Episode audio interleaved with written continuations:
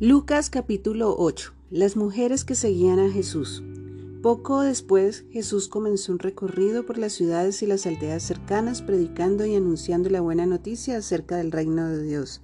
Llevó consigo a sus doce discípulos, junto con algunas mujeres que habían sido sanadas de espíritus malignos y enfermedades. Entre ellas estaba María Magdalena, de quien él había expulsado siete demonios, Juana, la esposa de Chuza, administrador de Herodes, Susana y muchas otras que contribuían con sus propios recursos al sostén de Jesús y sus discípulos. Parábola del Sembrador. Cierto día Jesús contó una historia en forma de parábola a una gran multitud, proveniente de varias ciudades que se había reunido para escucharlo. Un agricultor salió a sembrar a medida que esparcía las semillas por el campo, algunas cayeron sobre el camino, donde las pisotearon y los pájaros se las comieron. Otras cayeron sobre las rocas. Comenzaron a crecer, pero la planta pronto se marchitó y murió por falta de humedad. Otras semillas cayeron entre espinos, los cuales crecieron junto con ellas y ahogaron los brotes. Pero otras semillas cayeron en tierra fértil. Estas semillas crecieron y produjeron una cosecha que fue cien veces más numerosa de lo que se había sembrado. Después de haber dicho esto, exclamó, El que tenga oídos para oír, que escuche y entienda. Sus discípulos le preguntaron qué significaba esta parábola. Él les respondió, A ustedes se les permite entender los secretos del reino de Dios, pero utilizo parábolas para enseñarles a los demás y para que se cumplan las escrituras. Cuando miren, no verán realmente, cuando oigan, no entenderán. Este es el significado de la parábola. La semilla es la palabra de Dios. Las semillas que cayeron en el camino representan a los que oyen el mensaje, pero viene el diablo, se lo quita del corazón e impide que crean y sean salvos.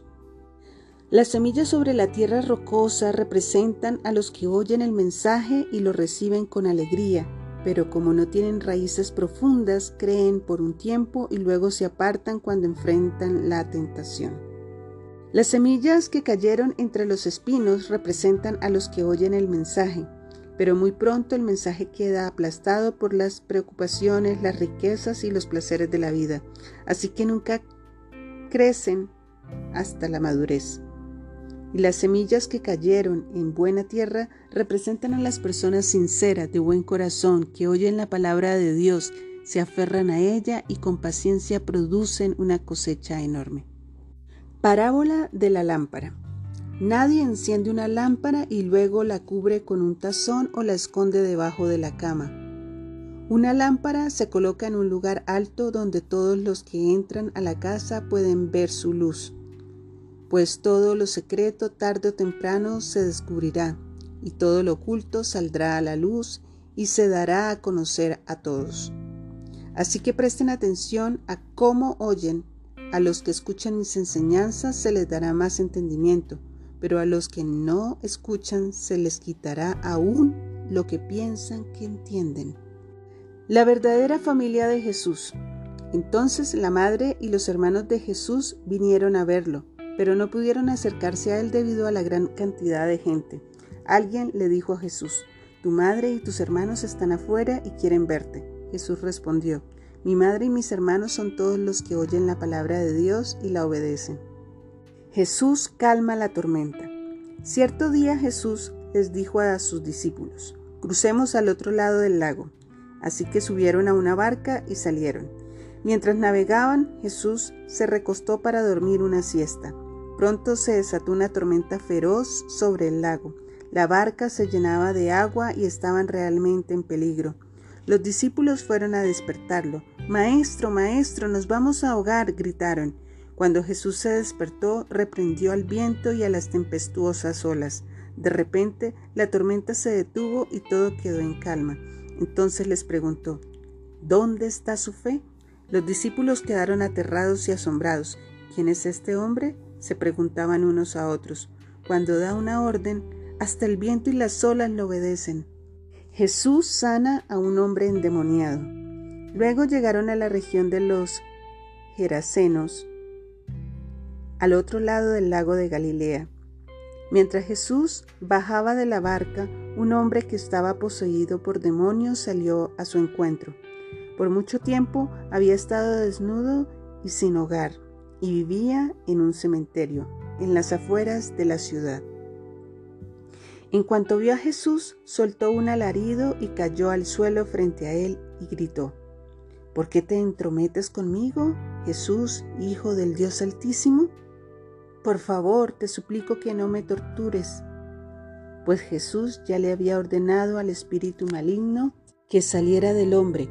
Ese espíritu a menudo tomaba control de él, aun cuando el hombre estaba bajo custodia con cadenas y grilletes, simplemente los rompía y se escapaba al desierto totalmente controlado por el demonio. Jesús le preguntó, ¿Cómo te llamas?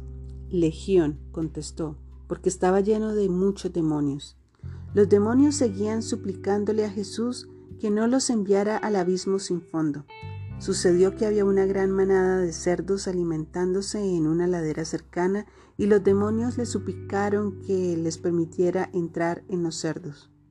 Entonces Jesús les dio permiso, así que los demonios salieron del hombre y entraron en los cerdos y toda la manada se lanzó al lago por el precipicio y se ahogó.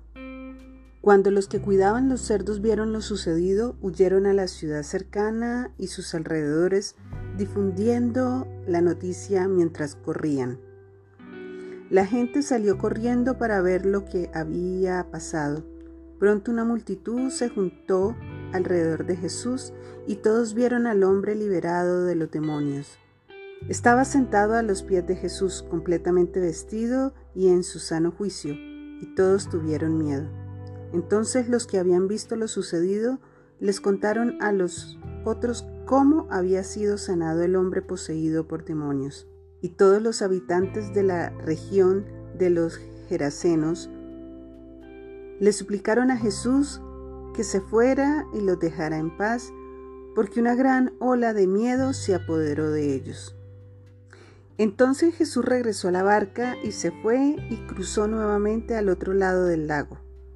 El hombre que había sido liberado de los demonios le suplicaba que le permitiera acompañarlo, pero Jesús lo vio, lo envió a su casa diciéndole, no, regresa a tu familia y diles todo lo que Dios ha hecho por ti.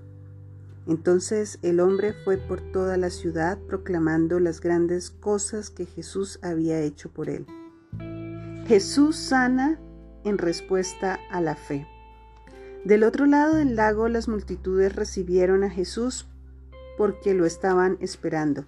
Y un hombre llamado Jairo, líder de la sinagoga local, se acercó y cayó a los pies de Jesús mientras rogaba que lo acompañara a su casa. Su única hija, que tenía unos 12 años, estaba muriendo. Mientras Jesús iba con Jairo, las multitudes lo rodeaban. Una mujer de la multitud hacía 12 años que sufría una hemorragia continua y no encontraba ninguna cura. Acercándose a Jesús por detrás, le tocó el fleco de la túnica. Al instante la hemorragia se detuvo. ¿Quién me tocó? preguntó Jesús. Todos negaron y Pedro dijo, Maestro, la multitud entera se apretuja contra ti. Pero Jesús dijo, Alguien me tocó a propósito porque yo sentí que salió poder sanador de mí. Cuando la mujer se dio cuenta de que no podía permanecer oculta, comenzó a temblar y cayó de rodillas frente a Jesús. A oídos de toda la multitud, ella le explicó por qué lo había tocado y cómo había sido sanada al instante. Hija, le dijo Jesús, tu fe te ha sanado, ve en paz. Mientras él todavía hablaba con ella, llegó un mensajero de la casa de Jairo, el líder de la sinagoga, y le dijo, Tu hija está muerta, ya no tiene sentido molestar al maestro. Cuando Jesús oyó lo que había sucedido, le dijo a Jairo, no tengas miedo, solo ten fe y ella será sanada. Cuando llegaron a la casa, Jesús no dejó que nadie entrara con él excepto Pedro, Juan, Santiago y el padre y la madre de la niña.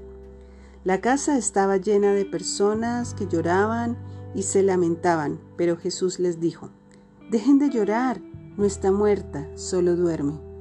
La multitud se rió de él, porque todos sabían que había muerto.